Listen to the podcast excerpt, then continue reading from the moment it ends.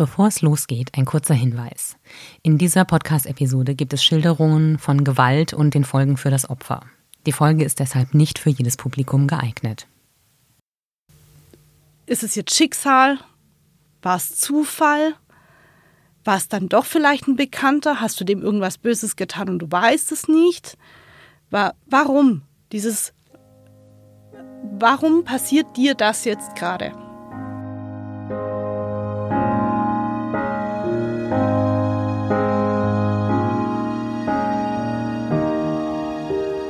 Herzlich willkommen zu einer neuen Folge von Sachs Pauli, heute mit zwei Gästen zu einem sehr ernsten Thema. Da ist zum einen Iris. Sie wurde von einem Unbekannten nachts auf der Straße niedergeschlagen und lebensgefährlich verletzt. Bei uns ist auch Gerd Mägerle, der Redaktionsleiter der Schwäbischen Zeitung in Biberach. Er hat damals über das Geschehen und die Folgen berichtet. Herzlich willkommen, ihr beiden. Hallo. In der Nacht zum 1. November 2012. Was ist da passiert, Iris? Was ist passiert? Ähm, das äh, war Halloween, eine eigentlich eine Nacht, in der man mit Freunden Spaß hat, ein bisschen feiert, sich verkleidet. Genau. Ähm, was ist passiert? Ich war beim Arbeiten, hatte, ähm, wir hatten gerade die Filmfestspiele in Biberach zu der Zeit, habe in einem Hotel gearbeitet, hatte Feierabend und habe mich mit meinen Freunden noch zum Halloween-Feiern einfach ähm, verabredet. Das haben wir dann auch gemacht, sind dann feiern gegangen, genau, in einer bekannten äh, Biberacher Club-Diskothek. Ähm, ja, und dann irgendwann mal habe ich beschlossen, nach Hause zu gehen. Es war auch schon ähm, relativ spät. Und wie es halt üblich ist, man läuft im Biberach nach Hause. Also man hätte jetzt auch Taxi nehmen können, aber das ist eigentlich so üblich, dass ich immer zu Fuß nach Hause gegangen bin.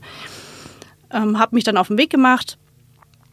Ähm, bekannte Strecke, nichts weiter vorgefallen. Ähm, genau, ich hatte noch ähm, auf dem Weg dorthin mit meinem ähm, damaligen Freund ein bisschen WhatsApp-Kontakt, ähm, Message ausgetauscht und bin so meines Weges gelaufen. Bin dann, wie gesagt, am Biberacher Stadtfriedhof vorbeigelaufen und kam mir ein Mann entgegen. Ähm, der lief an mir vorbei. Ich war mit meinem Handy beschäftigt und auf einmal hatte ich den ersten dumpfen Schlag auf den Kopf gespürt. Und ich hatte dann erst noch gemeint, mir ist was auf den Kopf gefallen irgendwie oder hatte das gar nicht so im ersten Moment realisiert. Und dann kam der nächste Schlag und noch ein Schlag und noch ein Schlag. Und so ging es dann weiter, bis ich dann realisiert habe, dass jemand auf dich einschlägt. Und zwar nicht mit der Hand, sondern mit einem Gegenstand. Ich kann es nicht genau ausmachen. Ich würde nicht sagen, dass es eine Hand gewesen ist. Dafür hat sich einfach zu dumpf, zu hart angefühlt. Aber ich habe noch nie Schläge auf den Kopf bekommen. Ich kann das nicht beurteilen. Ja, also ich könnte es jetzt nicht vergleichen, wie sich ein anderer Schlag anfühlt auf den Kopf. Ähm, es war, ja, und ähm, das ging so weit, dass ich dann meine Hände einfach schützend über den Kopf genommen habe ähm, und gemerkt habe, der hört nicht auf und dir fehlt langsam die Kraft und du gehst zu Boden und ähm,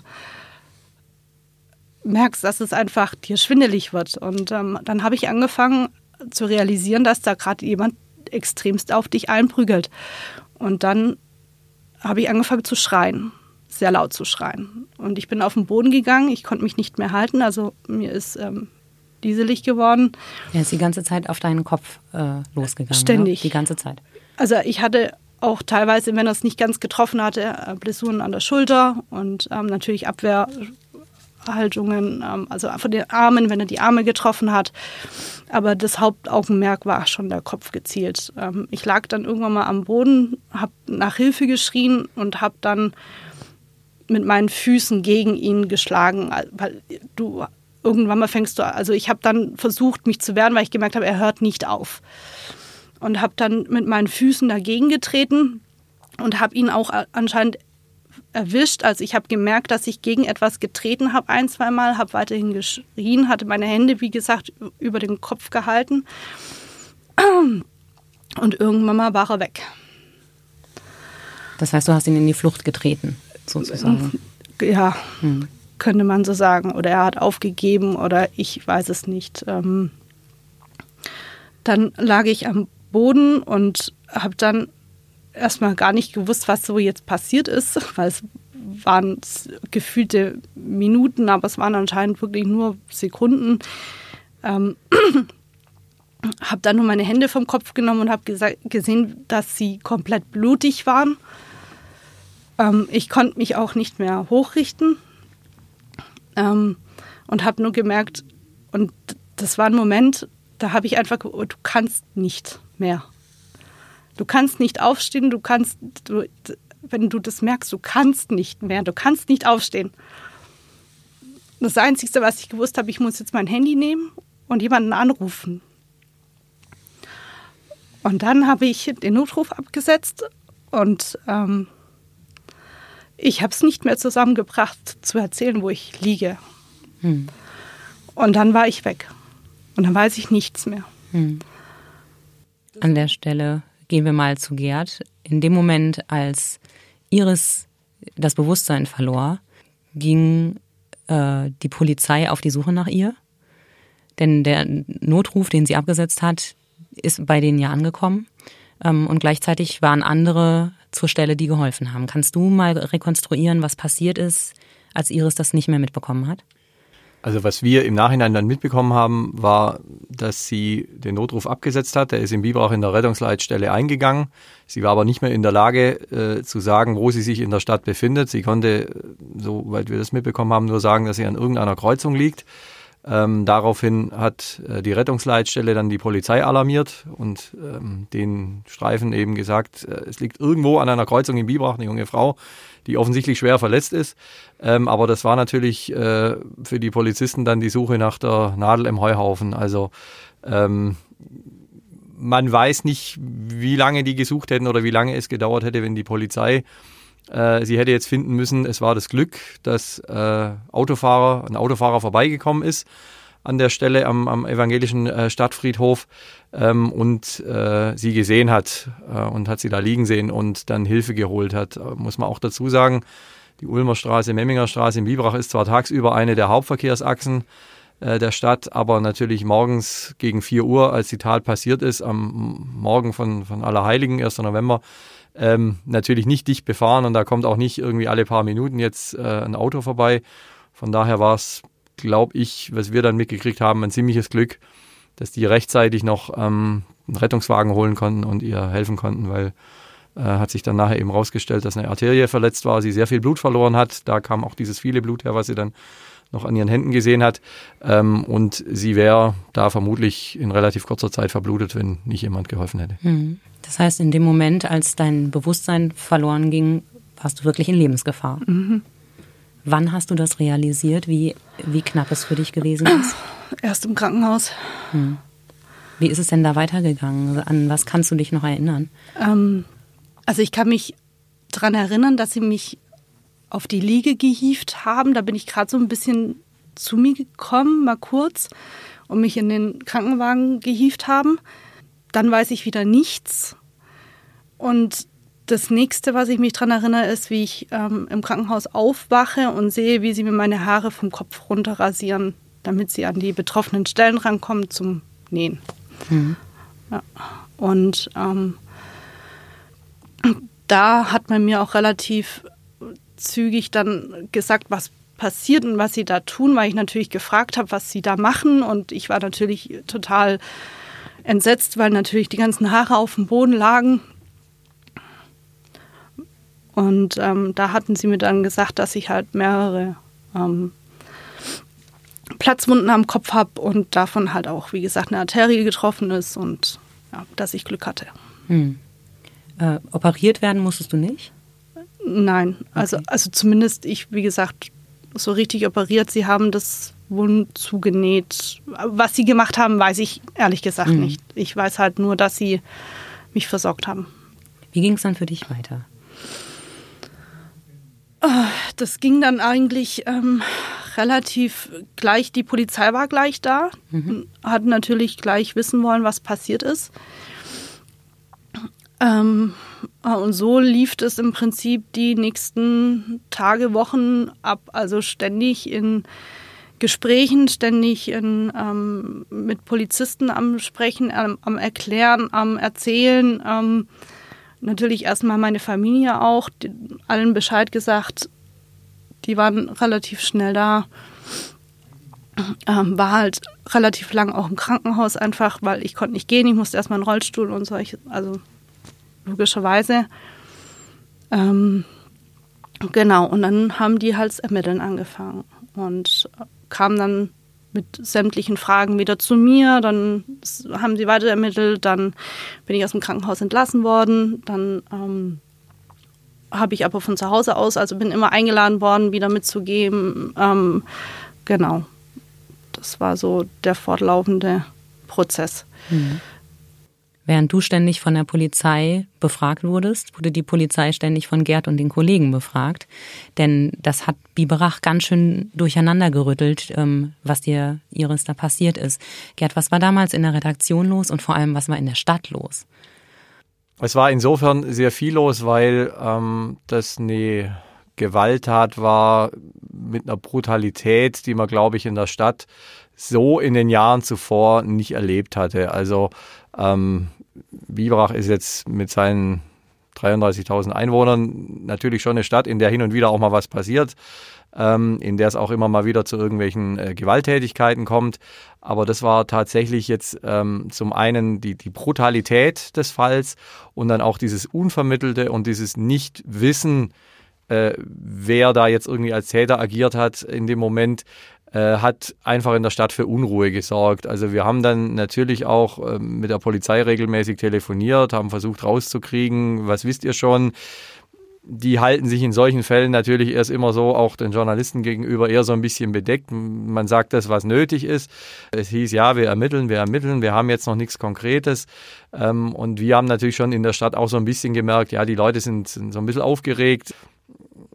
Leute oder Frauen, jetzt vor allem jüngere Frauen, sich dann auch schon Gedanken gemacht haben, kann ich abends jetzt irgendwie alleine noch irgendwie in der Stadt auf dem Heimweg sein oder mich da bewegen, äh, weil ich ja nicht weiß, läuft da jetzt irgendein Verrückter draußen rum, der hier Frauen attackiert, ja, wahllos. Ähm, es war ja nicht klar in dem Moment, ähm, wer, das, wer das gewesen sein könnte. Aber eins war ganz schnell klar, es war niemand, mit dem du in Kontakt standst, Iris. Es gab, es war keine Beziehungstat. Es gab niemanden, der dir was Böses wollte. Also es scheint bis heute so, dass derjenige, der das getan hat, dass du ihm quasi einfach vor den Weg gelaufen bist. Es war kein gezielter Angriff auf dich als Person. Ja, also ich zu dem Zeitpunkt oder generell kann ich jetzt nicht sagen, dass ich mit irgendjemandem im Konflikt stand oder im Streit oder kann ich nicht sagen. Also wirklich auch aus der Ecke, wo er schien zu kommen, kannte ich jetzt auch nicht so viele Leute, dass ich sage, äh, mir ist da jetzt ein Bekannter oder ein, ein Freund äh, über den Weg gelaufen. Deswegen, also das ist ausgeschlossen. Und auch zu dem Zeitpunkt, ähm, mein, mein damaliger Partner, der war auch nicht in der Stadt, also der war woanders. Mhm. Nachdem hat die Polizei dich ja relativ bald gefragt dann, ne? Richtig.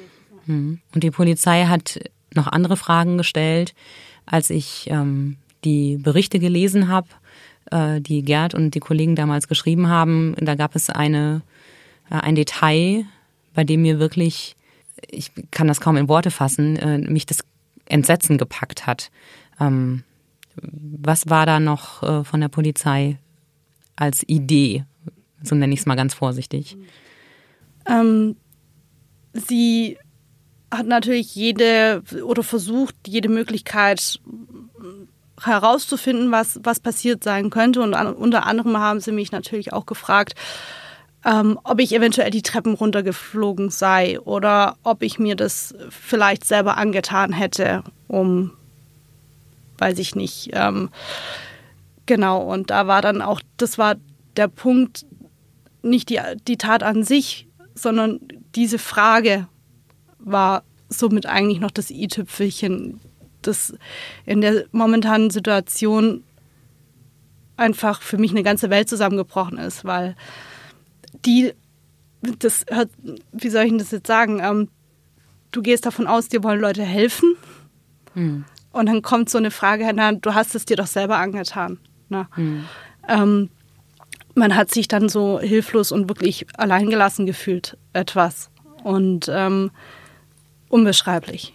Und diese Frage kam ja jetzt auch nicht nur so nach dem Motto, gut, wir haben alles mal abgehakt und die, wir stellen diese Frage, weil wir sie stellen mussten, ähm, sondern wenn ich dich richtig verstehe, dann hat die Polizei schon fast ein bisschen versucht, dich in die Richtung zu drücken, sowas zu sagen. Also das war nicht nur eine von ganz vielen Fragen, sondern da war eine gewisse Vehemenz dahinter. Ja, definitiv. Also in dem, an dem Tag, in dem Gespräch, ich kann mich da noch so gut zurückerinnern, das war, ich, ich war in Ulm zu Hause, sie haben mich abgeholt extra für eine weitere Befragung. Wir sind äh, nach Biberach gefahren und ich nichts ahnend dann einfach da nochmal in die Befragung rein und dann haben sie wirklich äh, Minuten diese Frage gestellt und immer wieder und immer wieder und es ging dann schon so weit, dass ich tatsächlich dann an mir selbst gezweifelt hatte. Was völlig verrückt ist. Was natürlich, äh, ich war psychisch total labil. Mhm. Ich ähm, hatte irgendwie in, in so ein, also wir sagen immer Überfall dazu, erlebt, wo du kein Bild dazu hast. Also ich hatte ja niemanden, wo ich gesagt habe, okay, da kann ich es jetzt dran festmachen. Und dann, ähm, also was heißt unterstellt, aber man fragt dich solche Dinge und du, und wenn einer mit so einem Nachdruck das fragt, wir sind ja alle nur Menschen, ne? dann irgendwann mal denkst du dann so, was ist denn da jetzt passiert? Der könnte das sein? Und man muss dann von ganz schnell wieder wegkommen natürlich, ja, aber ähm, wenn einem sowas suggestiert wird oder eingeredet wird, dann ist ganz, ganz schwer. Und das war wirklich so, wo ich gedacht habe, also, und da hatte ich auch den, den besten Glauben ver verloren in dem Moment. Mhm. An die Polizei, den Freund und Auch, ja. Weißt du noch, wie du reagiert hast? Mit Entsetzen, puren Entsetzen. Ich konnte nicht glauben, dass ich diese Frage wirklich gehört habe. Ein ganz großes Problem hast du jetzt gerade selbst erwähnt. Ähm, du hattest kein Gesicht. Du hattest keinen Schuldigen, den du dir direkt vor Augen führen konntest für das, was dir widerfahren ist. Ähm, und das ist natürlich auch ein großes Problem für die Polizei in den Ermittlungen gewesen, denn sie wussten nicht, nach wem sie suchen sollen. Und um ein Phantombild zu erschaffen, sind sie einen etwas ungewöhnlichen Weg gegangen mit dir, ne? Ja, ähm, ich hatte versucht tatsächlich durch ähm, Silhouetten und, und gewisse Schatten, die ich gesehen habe, äh, schon gewisse Hinweise zu geben. Es hat aber nicht gereicht. Und ähm, irgendwann mal sind sie dann gekommen und haben gemeint, ob ich denn bereit wäre, so eine Art ähm, Rückführung mitzumachen. Eine Hypnose. Eine Hypnose mit Rückführung. Ähm, und natürlich, klar, ich bin gewillt gewesen, die, denjenigen festzumachen, weil es ist einfach gut für jemanden, wenn das passiert. Ähm, und dann hatten wir tatsächlich den Termin und sie haben eine Hypnotiseurin geholt und ähm, dann hatten wir den Termin und dann hatte ich diese Rückführung mitgemacht. Was ähm, genau ist da passiert? Also wie muss ich mir das vorstellen? Mhm. Also man geht mit ihr in einen, einen relativ stillen Raum. Man muss natürlich offen und bereit dafür sein. Ähm, inwiefern ich das jetzt im, im, Nachgang gesehen, das auch wirklich war, kann ich nicht sagen. Ähm, man versucht sich zu entspannen. Ich saß, meine ich, in einem Sessel. Ähm, und ähm, sie versucht dich in so ein bisschen einen Dämmerungszustand zu bringen, ja, in so einen leichten Schlafzustand, Traumzustand, sage ich jetzt mal. Ähm, und dem, da gehst du mit im Prinzip, versuchst ähm, da mitzugehen und dann ähm, durch gewisse Fragen und wie auch immer versucht sie gewisse Bilder ähm, herzuholen. Wir haben dann angefangen, erstmal die Tat an sich, also sie hat, und das hat mir wirklich geholfen, generell auch in der Nacharbeit jetzt, ähm, mir so ein bisschen ähm, als Zuschauer. Ne? Sie mhm. hat mir dann gesagt, du, du bist jetzt der Zuschauer und das passiert jetzt wie, als wenn du einen Film anschaust. Und dann so sind wir nochmal die Tat dann wirklich nochmal durchgegangen. Ähm, und daraus gehend sollte ich dann halt versuchen, in, in dieser Perspektive ähm, jemanden zu beschreiben ja, oder äh, Merkmale zu erkennen etc. und diese dann wieder die Polizei für weitere Ermittlungen nutzen konnte. Ja, so ist das abgelaufen. Und dann holt sie sich so ganz langsam wieder aus diesem, sagt sie, dass du damit abschließt und ganz langsam dann wieder rausholst aus dieser Hypnose und dann wieder im Wachzustand kommst. Wie ging es dir danach? Ähm, natürlich ist auch das heute wieder ne, die Tat nochmal, du, du erlebst sie immer wieder neu mit. Ne? Mhm. Und ähm, es hat mir geholfen und es hilft mir auch jetzt immer noch, das so ein Stück weit als Zuschauer, wenn man will, anzuschauen. Mhm. Ja? Um da nicht ganz so emotional wieder in die Tiefe zu rutschen. Mhm. Also von dem her hat es mir persönlich was gebracht. Ähm, der Polizei mit der mit den Bildern, die ich geliefert hatte. Ähm, ja. Gerd, was hat die Polizei mit den Bildern angefangen? Die Bilder waren relativ schnell dann in der, in der Öffentlichkeitsverhandlung, also ein, ein Phantombild, ein, ein Gesicht eines Mannes und auch eine Jacke, an die du dich erinnert hattest, glaube ich, in der Hypnose mit, mit so einem äh, äh V-förmigen Streifen äh, auf der Front. Äh, diese Fotos hatten wir, ich weiß es nicht, ich meine so zwei, drei Wochen nach der Tat spätestens bei uns auch in der Zeitung und die waren in der Öffentlichkeitsverhandlung und daraufhin ähm, gab es bei der Polizei auch einige Hinweise auf Personen, ähm, denen die Polizei auch nachgegangen ist. Äh, es war in dieser Phase aber jetzt nicht da der heiße Treffer dann mit dabei. Also die haben niemanden äh, als Tatverdächtigen ermitteln können zu diesem Zeitpunkt. Wie du gesagt hast, es gab viele Hinweise. Die Polizei hat weiter ermittelt. Aber erstmal liefen diese Ermittlungen alle ins Nichts. Also es wurde niemand festgenommen, es gab keinen dringenden Tatverdächtigen. Ähm, das Ganze ist dann nach einigen Wochen relativ ruhig geworden. Was ist deines Wissens nach im Hintergrund bei der Polizei in dieser Zeit passiert? Also wir hatten, ich habe das jetzt im, im Vorfeld auch nochmal bei uns nachvollzogen im Archiv, wir hatten nach der Tat, ich sag mal so, im, im Zweitagesrhythmus eigentlich bei der Polizei angerufen und gefragt, gibt's was Neues, gibt's was Neues und wir haben dann immer wieder berichtet. Das waren dann teilweise nur kleine Meldungen, wo wir eben wieder geschrieben haben, ja, äh, Polizei ermittelt weiter, wir haben aber immer noch niemanden gefunden. Ähm, das ging so vier bis sechs Wochen, wo wir in der Regelmäßigkeit immer wieder nachgefragt haben. Und irgendwann, Jahreswechsel 2012, 2013, hat sich das dann auch, ähm, glaube ich, so ein bisschen im Sande verlaufen. Also man hat dann gemerkt, es kam dann auch nicht mehr so viel. Es gab Phasen, da hatte die Polizei aktiv von sich aus noch eben das Phantombild äh, und diese äh, Beschreibung der Jacke äh, rausgeschickt. Ähm, und es kam aber dann immer weniger und man hat dann gemerkt, so ein bisschen die Geschichte äh, verläuft so ein bisschen im Sande, klar. Und in der Stadt werden dann auch wieder andere Dinge wichtig. Und, und das Ganze ist dann, glaube ich, so ein bisschen auch wieder in Vergessenheit geraten. Ich habe jetzt im Nachgang äh, erfahren von der Staatsanwaltschaft, ähm, dass es wohl so war, dass im Mai 2013 dann die Akte auch geschlossen wurde. Weil bis zu diesem Zeitpunkt einfach kein konkreter Hinweis auf den Täter oder auf den Tatverdächtigen äh, mehr eingegangen ist. Hm. Wie hast du denn diese Zeit erlebt, Iris? Hast du, also als deine Befragungen vorbei waren. Hast du mitbekommen, dass in der Stadt darüber gesprochen wurde? Warst du abgekapselt? Ähm, wie war das für dich in dieser Phase? Das war komplett in, bei mir selber in meinem eigenen Leben. Also ich habe ja nicht direkt in Biberach zu der Zeit gewohnt, sondern ähm, in Ulm eigentlich. Ähm, und war da erstmal total mit mir selber beschäftigt. Ich habe ähm, hab das Biberach gar nicht so mitbekommen. Mhm. Überhaupt nicht. Also ich nur natürlich so, so ein bisschen durch Freunde und Bekannte, eventuell durch Familie, ähm, dass, dass da schon eine, etwas eine Aufruhe ist.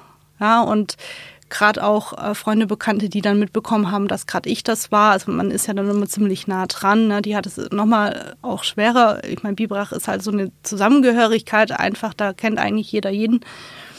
Ähm, die hat es dann schon sehr mitgenommen und es ging dann auch sehr lange. Ich aber für mich selber habe erstmal in meinem eigenen Leben und äh, in meiner Gesundheit und alles, was dazugehört hat, erstmal wieder ähm, schauen müssen, dass ich wieder hochkomme und weiterlaufen kann sozusagen, weil ähm, ich war ja total ausgenockt dann mhm. erstmal. Ja. Wie lange hat es denn gedauert, bis du wieder einen ansatzweise normalen Alltag führen konntest? Also ich habe eigentlich relativ schnell versucht, wieder ähm, ins, ins normale Leben einzusteigen. Habe eigentlich relativ, ähm, bin dann weg vom Hotel dort in Biberach, habe dann andere Positionen gehabt, bin aber zwei, dreimal zusammengebrochen. Also ich konnte gar nicht, ich wollte arbeiten, weil es mir irgendwie Halt gegeben hatte, ich konnte es aber nicht. Ähm, also es war ein ständiges Hoch und Tief. Bin dann irgendwann mal, ähm, dann habe ich mich dazu entschlossen, in die Tagesklinik zu gehen, um mhm. da einfach ein bisschen Halt zu finden, einen Rhythmus zu finden, einen Alltag zu finden. Ich muss sagen, dass ich auch noch relativ lang mit Angst- und Panikattacken zu kämpfen hatte ähm, die auch erst seit kurzem weg sind. Also es hat sich wirklich eine sehr lange Zeit jetzt gezogen. Hm. Ähm, so richtig wieder, ähm, dass ich sage, okay, da ging es jetzt dann so langsam wieder bergauf, war so circa nach einem Jahr. Ja, mit viel an sich arbeiten und viel, ähm, ja, bis man auch wieder richtig gesund ist, bis man, ich hatte so hm. manchmal auch das Gefühl, so, du kannst, also das, was ich, was ich vorher geleisten konnte, so, so an ähm, Arbeiten und Gedächtnis und so weiter und hin und her, das war irgendwie wie weg. Das, mhm. Ich konnte nicht mehr ich sein, so wie es davor war. Und das hat mich sehr beeinträchtigt. Und das erstmal festzustellen und damit klarzukommen, okay, du kannst jetzt nicht mehr so wie vorher, sondern du musst dich da langsam wieder hinarbeiten. Das Eingeständnis war sehr schwer. Mhm.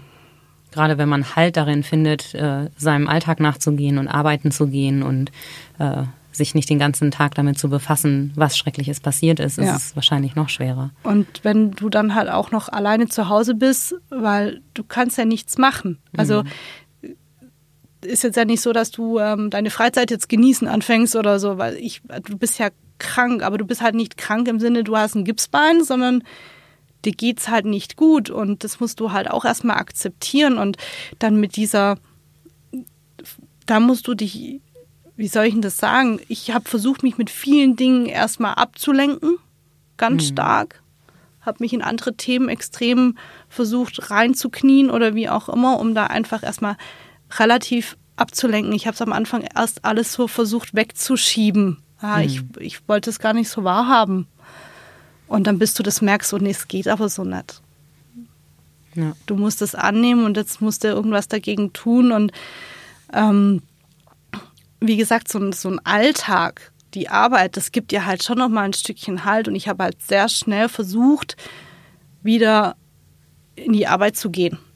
Ja, und da halt mein, mein Halt zu haben und dann bist du auch abgelenkt und kriegst du auch wieder andere Gedanken und dann geht es schon alles besser, wie wenn du jetzt ähm, 24 Stunden jeden Tag zu Hause sitzt und dir dann nochmal überlegst, warum, wieso, weshalb du gerade dir das passiert ist. Das ist das Schlimmste eigentlich. Weil es darauf auch nie eine Antwort geben wird, ne? Ja, das ist einfach äh, dieses Willkürliche, dieses. Äh, ist es jetzt Schicksal? War es Zufall? War es dann doch vielleicht ein Bekannter? Hast du dem irgendwas Böses getan und du weißt es nicht? War, warum? Dieses warum passiert dir das jetzt gerade? Und wenn du das nicht festmachen kannst, dann, dann, dann fliegst du in ein Loch. Mhm. Und da musst du versuchen, dich da rauszuholen und dem Ganzen einen Namen zu geben. Das, also das hat mir sehr geholfen, dem einfach und auch erst jetzt seit kurzem lustigerweise, also dem Kind einen Namen zu geben und sagen, hey, das ist halt nicht einfach willkürlich, sondern das war jemand und der ist einfach bescheuert und der hat das getan und es wird jetzt nicht irgendwie zwei Tage später nochmal einer kommen und auf dich einschlagen oder das Schicksal dir irgendwie keine Ahnung was Böses haben machen wollen oder so oder so, sondern das festzumachen und das war ganz lange mein Problem. Ich habe das nicht festmachen können. Ist irgendwas passiert, dass du es plötzlich konntest oder war es einfach der Prozess über die vergangenen Jahre? Ich glaube beides. Es war einmal eine ganz lange Zeit einfach auch mal erstmal sacken lassen und ruhen lassen und vielleicht auch erstmal im hinteren Unterbewusstsein vielleicht verarbeiten. Und ähm, mich hat ganz lang Angst- und Panikattacken ähm, im Griff gehabt, im Sinne von, ich habe andauernd gedacht, auf, ich habe was gemacht, ich mit dem Auto über die Autobahn und denke so, jetzt warum auch immer, Reifen platzen, ich baue einen Autounfall und jetzt bist du weg. Also immer diese ständige Angst um dein Leben. Hm. Und weil es so willkürlich ist. Ja. Mhm. Und da habe ich gesagt, du, du kannst nicht so weitermachen. Weil wenn du die ganze Zeit mit dieser Willkür an, an, an Lebensgefahr rechnest, ja, dann kannst du dann kannst du nicht mehr leben. Du hast doch keinen Lebenssinn mehr, du hast doch keine Lebensfreude mehr. Wie willst du noch abends was trinken gehen, äh, mit deinen Freunden einfach nach Hause laufen? Geht nicht mehr. Mhm. Wie willst du, weiß ich nicht, ähm, ich meine, du wohnst jetzt vielleicht ein bisschen weiter weg oder so, willst mit dem Auto irgendwo hinfahren, hast die ganze Zeit ständig Angst, dass, dass du einen Unfall baust und ähm, dir was passiert. Und also immer ständig diese Angst, dein Leben wird dir jetzt einfach willkürlich genommen. Ja, und ich sagte, das geht nicht. Und das Einzige, wie ich das in den Griff gekriegt habe, war wirklich hinzugehen und sagen, okay, es war ein Mensch und es war dieser Mensch. Und es war keine Willkür. Mhm. Aber das hat dieser Prozess, das hat sehr lange gedauert. Hat dir jemand dabei geholfen? Nein. Ich hätte mir, ich hätte mir psychologische Hilfe holen müssen, sollen, dürfen, können. Ich habe es aber nicht gemacht, weil vielleicht, weil ich gedacht habe, dass ich selber stark genug bin, vielleicht aber auch, weil ich manchmal, ja, machst du schon noch, ne? Machst du dann, machst du dann, dann kam dann noch der neue Job und dann machst du es dann und dann kam der neue Freund und machst es dann und immer so ein bisschen vor sich hergeschoben und so schlussendlich ähm, habe ich es nach wie vor noch nicht gemacht. Hm. Glaubst du, du machst es noch irgendwann? Ich will es nicht ausschlagen. Es kann schon sein, dass ich es gern, also dass ich es nochmal oder dass ich es mache. Den richtigen Zeitpunkt werde ich wahrscheinlich nie finden dafür. Also ich müsste einfach mal tun. Momentan ist es aber auch so, dass ich in meiner jetzigen Situation wieder sage, momentan brauche ich es nicht. Mhm. Ja weil die Dinge, die mich so belastet haben über die Jahre, ich eigentlich mittlerweile gut in den Griff gekriegt habe. Okay. Ja. Als du noch relativ am Anfang dieser Phase gewesen bist, war von Ruhe um deinen Fall keine Rede, denn äh, du bist bundesweit damit ins Fernsehen gekommen. Aktenzeichen XY ungelöst hat nämlich diesen brutalen Überfall auf dich aufgegriffen und versucht, den Täter zu finden. Gerd, was war da im Hintergrund los? Also das war die Phase, als ähm, dann die Polizei auch nicht mehr weitergekommen ist. Ähm, wie gesagt, im Mai 2013 war die Akte geschlossen. Ähm, dann gab es die Anfrage seitens der Polizei dann an Aktenzeichen XY, die sich ja immer mit solchen Fällen dann, also mit schweren Gewaltverbrechen, Kapitalverbrechen und so weiter befassen, ähm, diesen Fall nochmal aufzugreifen. Die haben das tatsächlich dann auch gemacht. Im September 2013 war das. Ähm, dazu ist dann der Fall auch nochmal verfilmt worden vom, äh, vom, von, der, von der Produktionsfirma. Ähm, das ist allerdings dann nicht in Biberach passiert, sondern die haben das, glaube ich, irgendwo in der Nähe von München äh, gedreht, wo ja auch die Sendung ausgestrahlt wird. Äh, die haben sich dann, ich habe mal eine Umgebung gesucht, die in etwa der entsprochen hat, äh, wie das eben in Biberach der Fall war. Die haben diesen Fall dann in so einem zehnminütigen Video dann eben nochmal rekonstruiert. Das war dann auch eine äh, Kripo-Beamtin an dem Abend im Studio und da wurde auch nochmal dieses Phantombild gezeigt. Ähm, und es war dann so, wenn ich das noch richtig in Erinnerung habe, dass, glaube ich, in der Nacht selber, nach der Sendung, noch um die 30 Hinweise und ich glaube, in den Tagen danach waren es dann insgesamt fast 80 Hinweise zu dem Fall eingegangen sind. Da waren tatsächlich auch ein paar dabei, die man am Anfang für relativ konkret hielt. Also es wurde ähm, auch in der Sendung schon nach einem Mann gefahndet, der offensichtlich in der Nähe in der Nacht auf einer äh, Brücke gestanden haben soll, über die die Iris an dem Abend auf, oder in der Nacht auf dem Heimweg gegangen ist, äh, von dem er zunächst nicht wusste, ist es nur ein Zeuge gewesen, könnte das möglicherweise der Täter sein. Die Polizei hat dann versucht, den Nachweis zu führen, dass es der Täter eigentlich nicht gewesen sein kann, weil er hätte dann in einem ziemlich großen Bogen irgendwie äh, die Straße überqueren müssen, um ihr dann quasi Momente später dann entgegenkommen zu können. Das schied also wohl aus. Ähm, diese Person wurde nie gefunden. Es gab dann auch Hinweise, äh, in der Zeit danach, dass äh, sich eine Gruppe junger Menschen auf diesem Friedhof da äh, befunden haben soll zu dieser Uhrzeit, als das passiert ist. Auch da hat sich im Nachgang dann rausgestellt, dass die Person, die das behauptet hat, das offensichtlich nur getan hat, um sich da ein bisschen wichtig zu machen. Ähm, Es war dann also auch so, dass da auch in den, in den Wochen nach der XY-Sendung zwar einige Spuren verfolgt wurden, aber auch da keine konkrete äh, dabei war. Also es wurde kein Tatverdächtiger identifiziert. Hm. Iris, hast du die Sendung damals gesehen? Ja. Weißt du noch, wie das für dich war?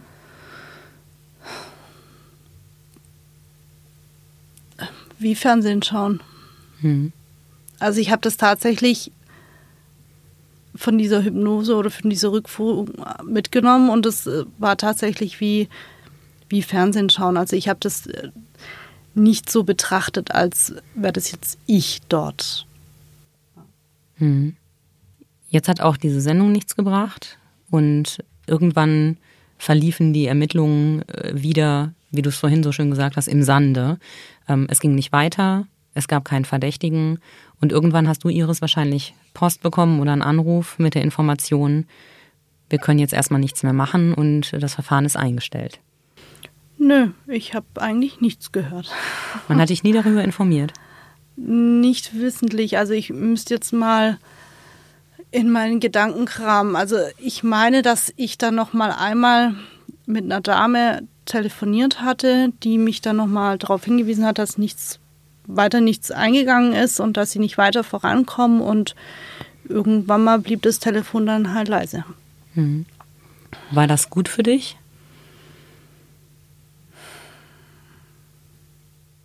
Also ich sag mal so, sie haben mir nie gesagt, dass die Akte geschlossen wird mhm. oder geschlossen ist und somit hatte ich halt noch den Gedanken oder erstmal bin damit weitergegangen, sie kümmern sich.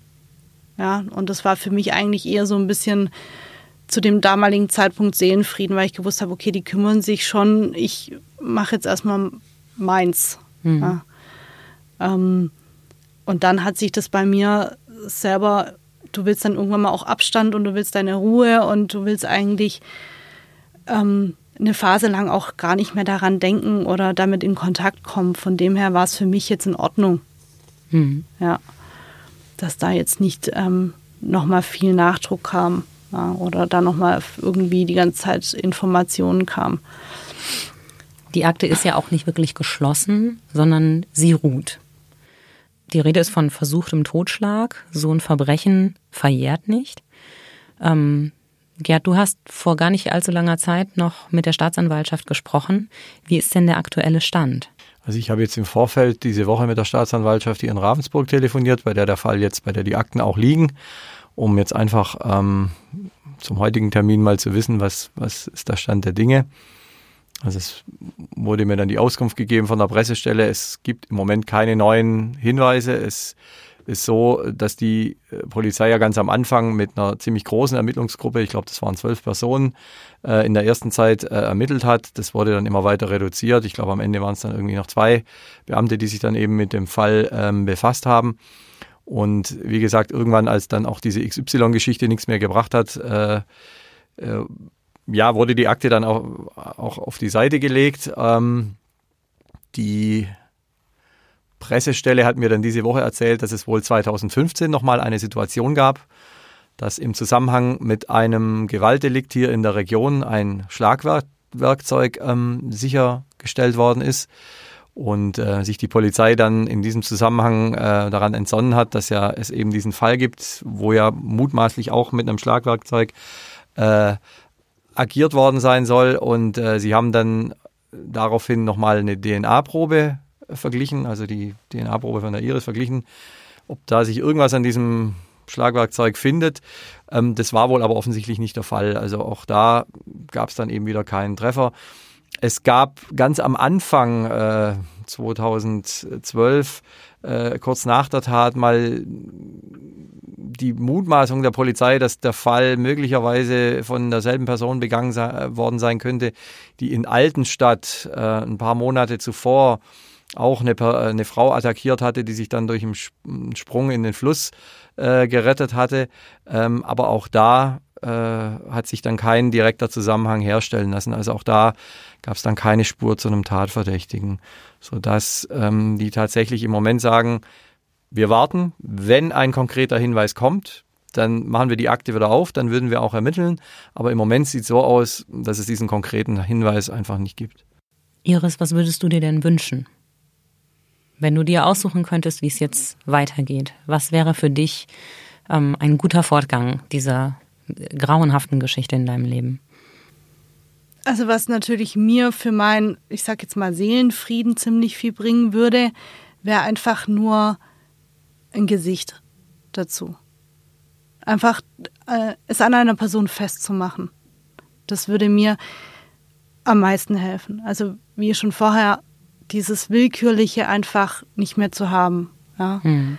Dieses, ähm, ja, diesen, wirklich dieses Phantom, dieser schwarz, dem schwarzen Schatten wirklich ein Gesicht zu geben. Das wäre eigentlich das, was mir am meisten bringen würde. Damit ich für mich einfach damit abschließen könnte. Ja, definitiv. Würdest du dir wünschen, dass er sich bei dir meldet und sich entschuldigt? Für was will er, will er sich dafür entschuldigen? Also ich fände es ein bisschen eine Entschuldigung, das kann man nicht entschuldigen.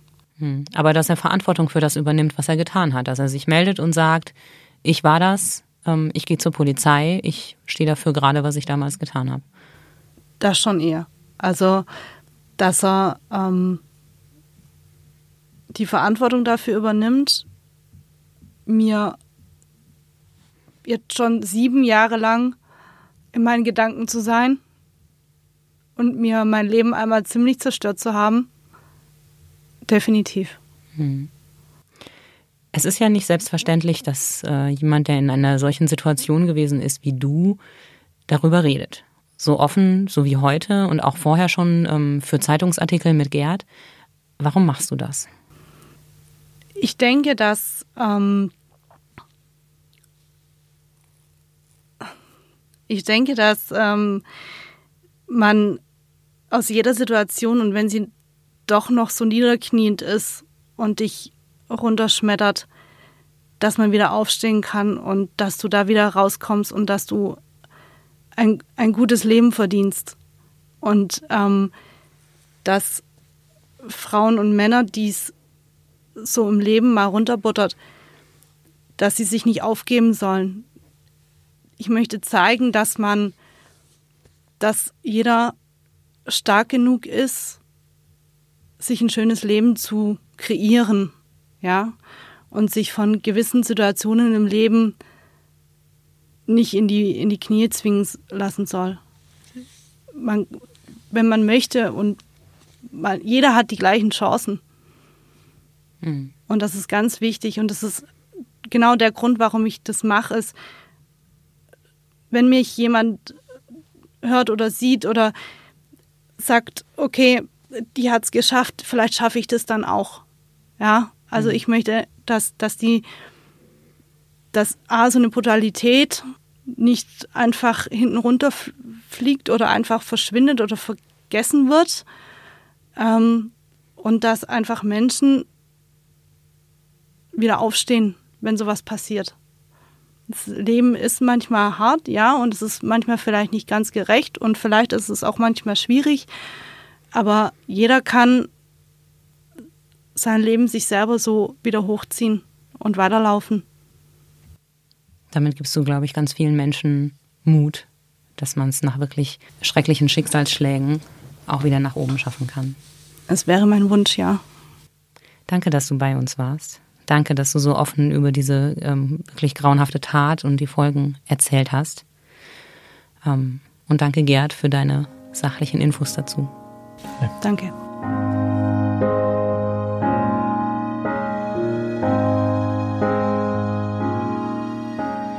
Der Mann, der Iris im Jahr 2012 überfallen und lebensgefährlich verletzt hat, ist bis heute nicht gefasst.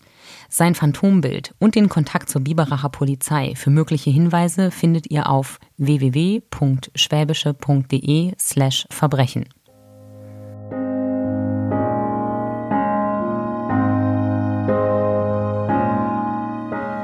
Das war Sachs Pauli, ein Podcast von und mit Andrea Pauli. Die Musik hat Tommy Haug für uns geschrieben und eingespielt. Wenn ihr Feedback habt, dann schreibt mir an podcast.schwäbische.de. Danke fürs Dabeisein. Wir hören uns.